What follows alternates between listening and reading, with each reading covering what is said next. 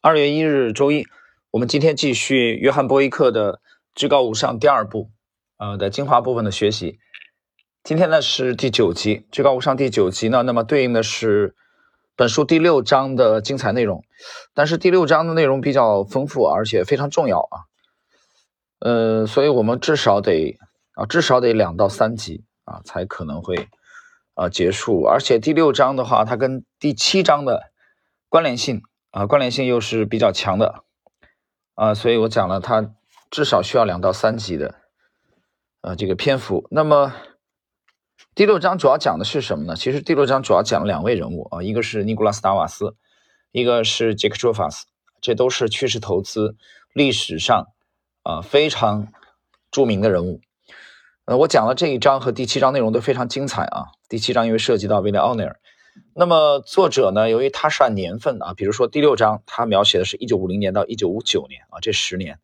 主要是成长类的啊，高阿尔法的股票产生的惊人利润。这其中我们看到了尼古拉斯达瓦斯的如鱼得水啊，和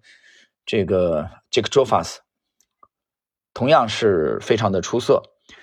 那么由于这部书的这个作者的这个编写的这个顺序啊，其实它有点类似于。呃，我说类似于中国这个古书啊、历史书里边的这个编年体的啊，这种这种写法啊，我们知道中国这个古代的这个史书啊，常见的几种当中啊，除了这个国别体啊这些不太常，最常见的就是编年体和纪传体。那么就像春秋啊，啊，这个左传，左传是解释春秋的。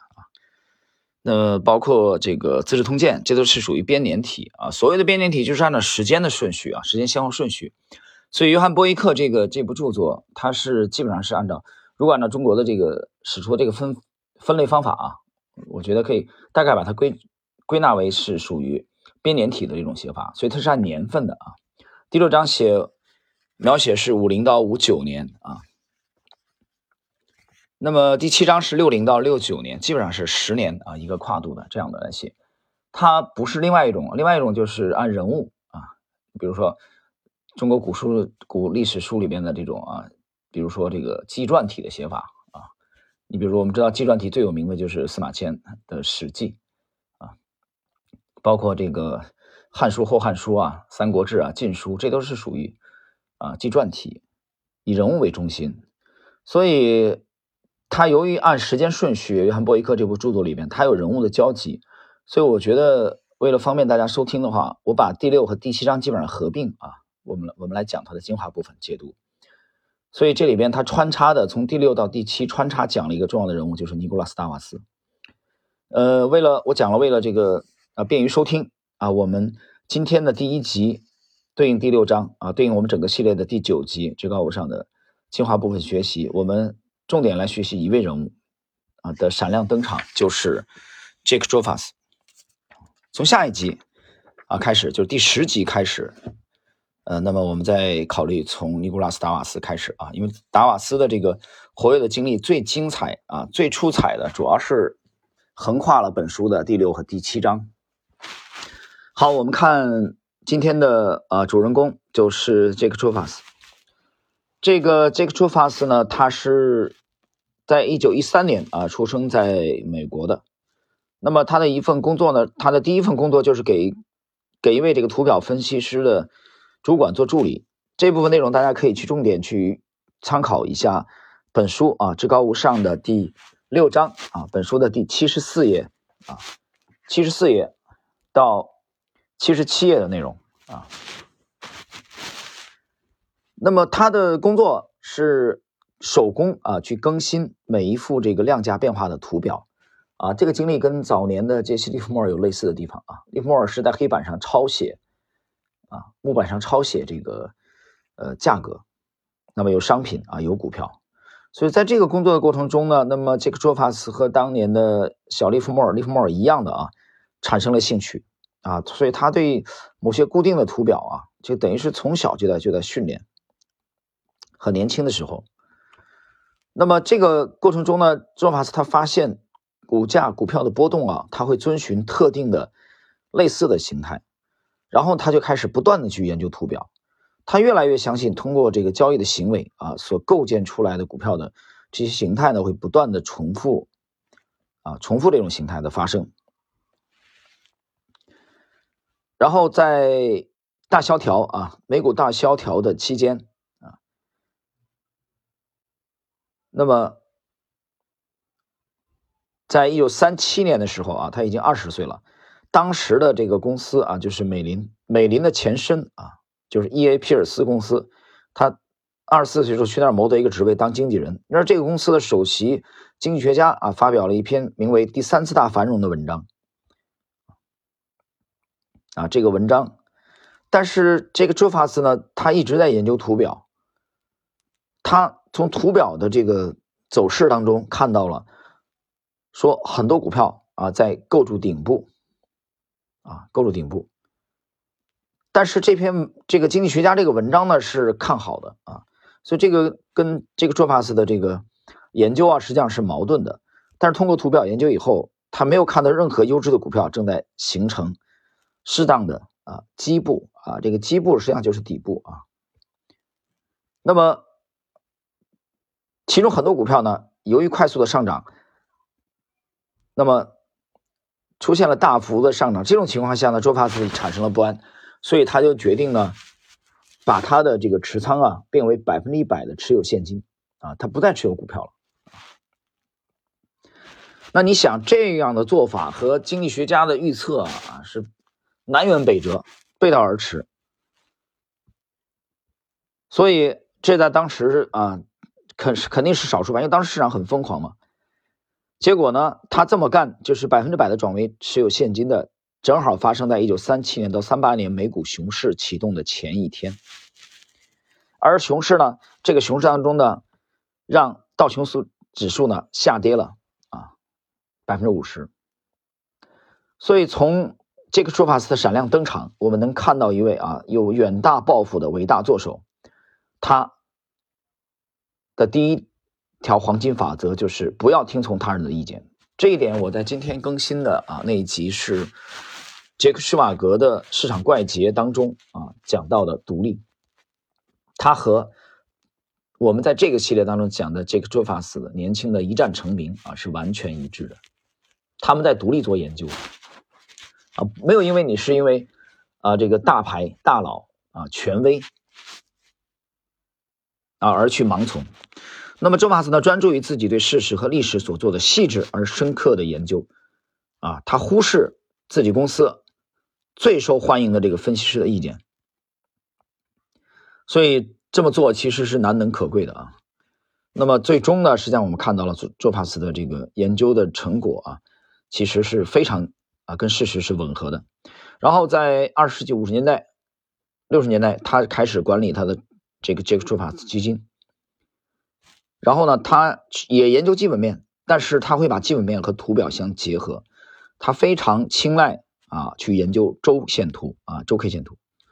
周线图这个里头解释一下啊，因为美股的话，其实更多的是使用这个美国线的啊，美国线也就是俗称的条形线，而东方呢，比如说日本啊，呃，中国啊，啊这些国家可能更习惯于用蜡烛图啊，就是在这个上这个上个世纪啊这几个这个啊是十八世纪，十八世纪日本的这个。大阪的米商啊，本间宗久发明的啊，这套这套这个体系。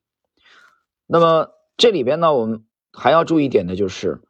这个 Jofas 他在最关键的市场的转折点，转折点啊，对这个转折点的研究啊，他非常注重倾听市场的声音。那么他在整个操作风格当中有一个非常鲜明的啊标签啊，卓法斯的标签。就是对创新高的啊推崇，对股价创新高，他认为这一点是最重要的。那么这一点其实，在他的后辈啊，就是尼古拉斯达瓦斯和威廉奥尼尔。威廉奥尼尔是杰克舒法斯的拥趸，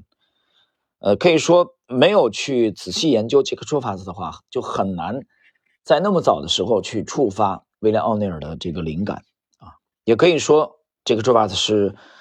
威廉奥尼尔的导师啊。至少是精神导师。那么，我们去观察基克·卓法斯的成功，我们发现他是将市场行为和趋势呢保持一致。在一九五三年的后期啊，美股走高的时候，这个卓法斯开始全面的投资啊。你想一想，他走高才投资嘛，这其实就是一个右侧的啊，偏右侧的这种这种交易的这种风格啊。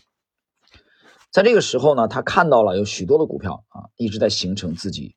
确切的啊这种底部的形态。到一九五七年九月份来临的时候，周法斯再度开始抛售股票，他把百分之七十五的头寸转变为了现金，啊，这个等于是高位兑现啊。在当年的七月到十月，啊，七月到十月，道指最终下跌了百分之二十，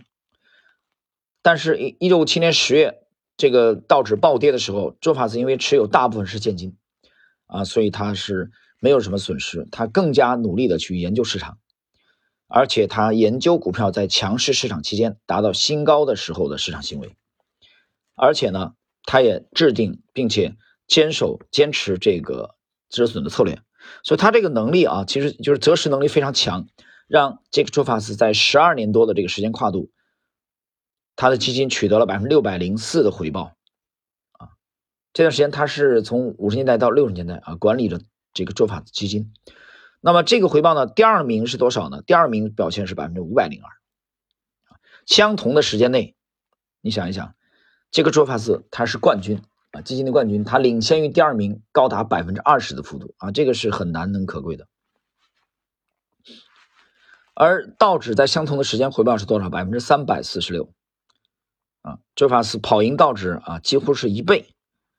那么它。持仓当中表现最好的一只股票就是宝利来，这个股票在一九五七年末啊，让它的盈利超过了百分之八百，是它仓位最重的持股啊。宝利来这个这个成长股，有兴趣的朋友们去参照一下威廉奥尼尔的那部名著啊，《笑傲股市》。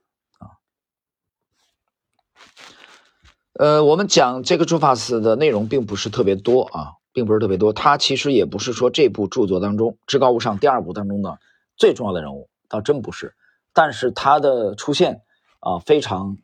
的意义在于哪里呢？在于他对后辈啊，对后辈的影响力啊。虽然有很多人可能或许今天听了这个节目才知道这个做法斯啊，但是我在之前介绍趋势投资历史的时候，其实着重讲了这位啊，这位顶尖的投资大师啊，一九一三年。一九一三年出生的，呃，威廉·奥尼尔是一九三三年。那么，呃，杰西·利弗莫尔是一八七七年，啊，也就是说，周法斯是利弗莫尔的晚辈，但他又是比威廉·奥尼尔大二十岁，啊，他是威廉·奥尼尔的精神导师，啊，他对后来的奥尼尔去锻造，啊。这个成型自己的这个坎斯林体系啊，可以说起着至关重要的影响。所以，我们去研究啊，研究这个杰克舒帕斯的成功的经历啊，我们会发现他非常的尊重市场，非常的关注市场行为，而且他是一个择时的啊这个趋势派的投资大师。而且他整个的风格当中有一个鲜明的标签，就是创新高。他非常关注股票的创新高，同时呢，研究这种创新高行为呢会。就是图表的这种走势，它会结合与基本面的啊这种共振，啊，这是我们今天啊重点来去啊来去这个解读至高无上啊第九集对应本书第六章啊七十四到七十七页的重点内容。好了，朋友们，时间关系呢，我们今天的第九集就到这里啊，比较简短。在第十集开始，我们开始系统的啊依据这个。约翰波伊克的描述啊，来给大家解读《至高无上》当中对尼古拉斯达瓦斯的啊精彩他的实战经历的精彩描述。好了，我们今天第九集的内容就到这里。